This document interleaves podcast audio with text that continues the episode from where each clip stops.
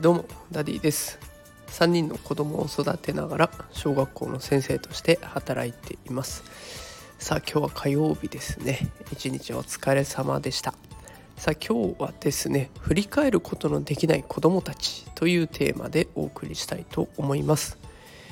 えー、学校がねあの2学期終わりが近づいてきました。で学習も2学期の学習は一通り終わって今復習をしているような状況になっていますだからきっとお家の宿題もああそういえばこんなこと勉強してたんだと思うようなプリントが来たりとか宿題も今までのおさらいだったりとかっていうのが増えてきたんじゃないかなと思います。で今日はねあのどうしてこういう振り返ることのできない子どもたちっていうテーマで話そうと思ったかっていうとその復習の授業算数の授業をしていたんですがそこで感じたことがあったので投稿しようと思いました。あのこの放送を聞いていただくとお子さんを見る目がもしかしたら変わるかもしれませんので是非お聞きください。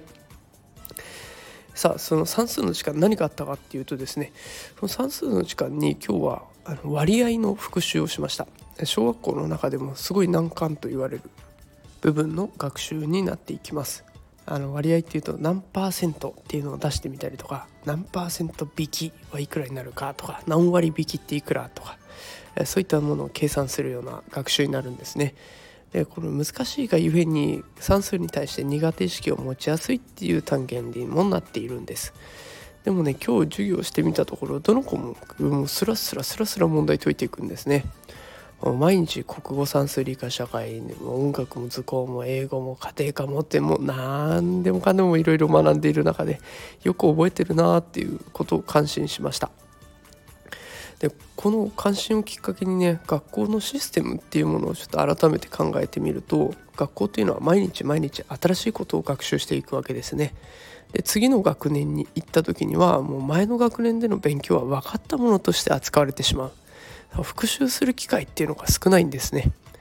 で分かっているものとして進められてしまうから学習が苦手な子たちっていうのが苦しみ始めてしまいます。前の学年の学習が忘れてしまってるからですね。でそうすると学習についていけないっていう自分に自信をなくしていってだんだんと勉強なんて嫌いっていう風になってきてしまうと。いう風になっていきます。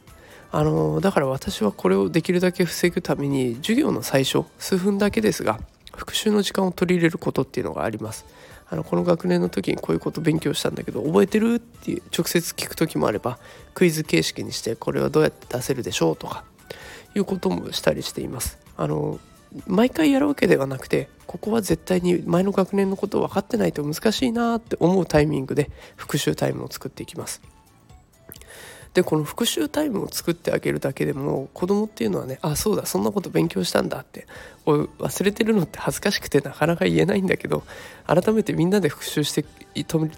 復習してくれるから安心して学習に取り組めるんですね復習には結構大きい効果がありますだからあのもしお家でもね「なんでわかんないの?」とか「これ学校でやってきたでしょ」とか怒りたくなる時もあると思うんですけれども、まあ、そうなったら忘れたところはどこなのかなっていうのを掘り下げて考えてあげて復習してあげるっていうところを大事にしていくといいのかなと思います。さあ今日の放送まとめていきたいと思います。今日は振り返ることのできない子どもたちというテーマで投稿しました。学校っていうシステム上を次々新しいことを学んでもうどんどん次の学年に進んでいってしまいます。復習する振り返るという時間はあまり確保されていません。お子さんはね毎日5時間とか6時間とか新しいことを学んでいます。大人になるとそうやってまとまった時間勉強するっていうことはなかなかできないんだけれどもお子さんはねそれを毎日こなしてるわけですね。お子さんが勉強していないとつい怒ってしまいがちですが、まあ、忘れるのも無理はないかなと思って、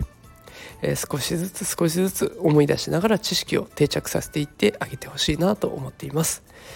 さあ、えー、今日はこんな内容で放送しました。毎日育児とか教育情報を発信していきますので是非お時間あったら見てみてください、えー、またノートではねあのこの放送の無料台本公開しておりますのでお時間あれば読んでみてください、えー、 stand.fm の方ではレターも募集中ですので担任の先生には聞けないあんなことこんなこと気軽に聞いてみてください。全力で勉強してお答えします。さあそれでは、えー、今日は火曜日ですね。今週もあと3日になってきました。クリスマス近づいてまいりました、えー、イベント前うちでは結構忙しいと思いますが落ち着いて体大切にして過ごしていってください。それでは今日はこの辺で失礼します。